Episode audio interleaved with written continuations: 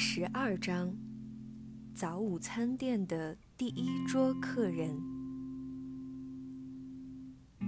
礼拜日的晚上，我正准备爬上床看书，楼梯上传来重重的脚步声。可房东一般并不会这么晚下来找我。于是我裹上外套，走出房门。迎面看见一个身上盖满了积雪的男生站在客厅。他中等身高，身材胖胖的，肩上背着一个硕大的登山包。他抖抖帽子上的积雪，看见我，表情也有些惊讶。他用流利的英语向我问好，说他叫 Kevin。刚刚从爱德蒙顿赶过来，他搭乘下午的飞机，晚上到达机场，再搭乘机场大巴一个半小时到大学站，最后步行来到房东家。我这才想起，早在签合同时，房东就已经和我打了招呼。原来这样的行程，他每不久就要重复一次。Kevin 的房间就在我的隔壁，只和我隔着一堵墙。他打开房门时，我看到里面只有一张单人床和一盏台灯，其余什么都没有。Kevin 说话时的语速很快。但是每句话都仿佛经过深思熟虑一般，有条理，却又不会让人觉得乏味。他十分友好，一直微笑着和我找着话题聊，只是看起来面容有些憔悴，黑眼圈十分明显。我正准备道晚安，让他早些休息时，他问我明天早上有没有时间。我疑惑地点了点头。他接着说：“这旁边有一家加拿大传统的早午餐店，他每次回来上课都会去那里吃饭。如果我不嫌时间太早。”明天六点半可以和他一起出门去那家餐厅。礼拜一我的第一门课是早上八点半，所以时间应该很充裕，我便答应了下来。回房间前，我趁 Kevin 整理行李，飞快地去客厅、厕所巡视了一番。确保没有什么杂乱的物品，才回到房间。我爬上床，塞上耳机，继续看书。过了一会，听见隐约有一些杂音。取下耳机后，才发现原来是隔壁的鼾声，透过一层薄薄的墙壁传了过来。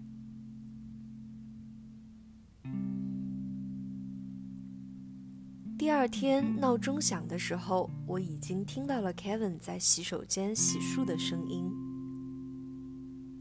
我等了一下，确保他已经使用完，才换好衣服进去。推开门，里面有空气清新剂的味道。他已经把自己的毛巾和洗漱用品收走。洗手台和地上一点水渍都没有，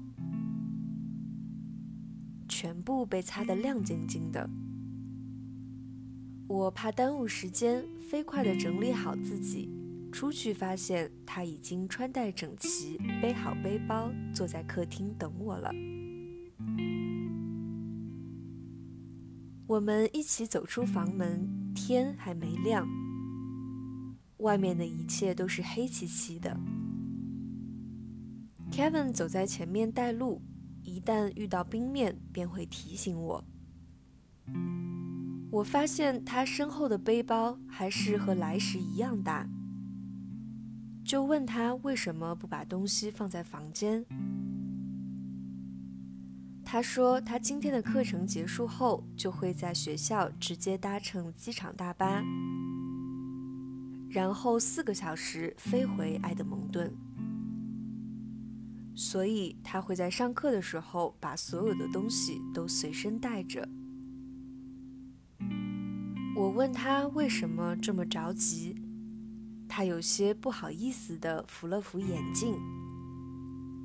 告诉我，他的小孩在两个月前出生了。他担心妻子一个人会很累，急着回家帮忙照顾。他掏出手机，摘下手套，给我翻看小婴儿的照片。在接近零下二十度的气温里，他的手指被冻得僵硬。照片里是一个可爱的小男孩。穿着蓝色的婴儿服，脸颊胖胖的，和 Kevin 的神态很是相似。我们步行大概十分钟，来到一家小店，牌匾上写着 “Sunset 日落餐厅”。门的扶手是用胶带粘上去的。我们推开门走进去，门上的小铃铛响了起来。一位店员走过来引我们进去。我有些惊讶，因为这个店员是一个看起来大概六七十岁的老奶奶。我打量了一下四周，发现这家店的服务员、收银员，甚至与他们交谈的厨师都是老年人。这在加拿大十分少见，尽管是在一些老店，老板还是会选择年轻好看的服务员，可以多赚些小费。Kevin 带我走到一个卡座坐下，告诉我这个小镇有很多老人生活贫困，于是这家店的老板就雇佣了他们，让他们可以维系生活。店内全部都是木质的桌椅，墙上贴着些卡通画，看起来十分复古。我们坐下后，一个老奶奶拿着两份菜单和一只装满咖啡的咖啡壶走了过来，微笑着问我们需不需要咖啡。我们点了点头，她倒了两杯热咖啡给我们。告诉我他是我们今天的服务员 Sandy，说这杯他来请客，因为我们是今天的第一桌客人。随后，他从围裙中变魔术一般的拿出了奶精和糖，然后留给我们菜单就走了。他的膝盖似乎不太能用力，走得有些缓慢。桌子上的菜单虽然看起来很老旧，但是在每一道餐点旁都被附了一张彩色图片，让人可以清楚的知道自己点的餐将会是什么样子的。我点了一个经典早午餐，里面有两颗煎蛋、火腿、培根和香肠，还附有炸土豆和吐司。Kevin 并没有翻动菜单，只是和 Sandy 说了一句：“和以前一样。”等我们点完餐，小店里也还是只有我们一桌客人。突然，门被推开了，一阵风吹过，还卷进来一些雪花。一个身上背着的大布袋子的男人走了进来。他穿着层层叠叠的破旧衣服，手上和脸上都黑黢黢的，握紧的手里好像攥着些什么。三弟走过去迎他进来，男子只是迈进来一小步，就不再往里走了。虽然他讲话时尽量压低了声音，但在这个安静的小店里，还是可以听得清楚。他说：“如果不麻烦的话，可不可以见一下店主？”Sandy 说好的，便走去后厨。不一会，一个戴着厨师帽、留着大胡子的中年男子走了过来，询问他有什么需要。男子张开手，手里握着几块硬币。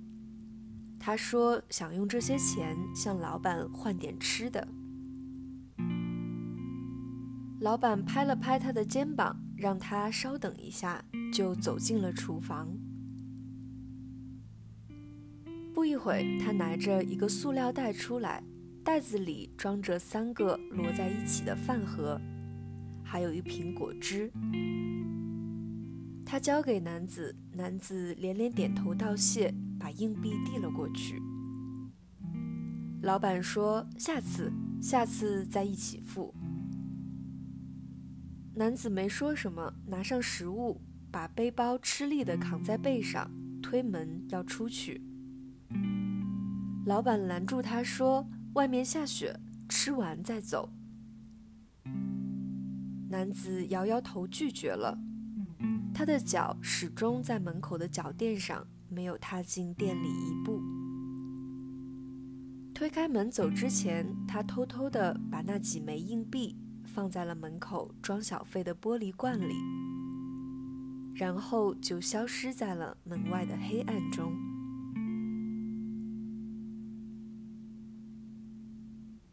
这时，Sandy 也拿着我们的餐点走了过来，我被分量惊呆了。